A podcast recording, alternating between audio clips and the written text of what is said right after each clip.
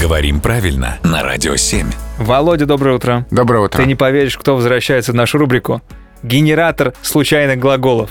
Я напомню, что это изобретение я включаю каждый раз, когда мне нечем заняться. Ну, бывает, с- свободное время у радиоведущего, его очень много. Так вот, включаю, и что, что мне делать, спрашиваю. И он так и выдает мне случайный глагол, чем мне заняться. И тут он мне выдает, Тем, хухри. Мгм. Или хухрись там было через Да. черточку, пожалуйста, выбирай.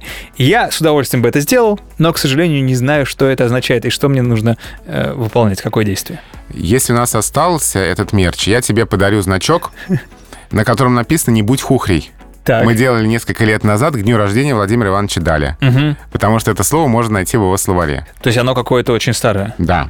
А генератор твой, наверное, туда словарь Дали был загружен. В том, В том числе, числе, там да. много фл- словарей в него загружено, конечно. Э, Потому что хухрить означало растрепывать волосы, а хухря, нечеса, растрепа, заморашка. Значит, я человек, который не обладает волосами на голове. Я э, лысый. Не товарищ. судьба тебе быть хухрей. Вот, я тут подумал, что есть какой-то конфликт.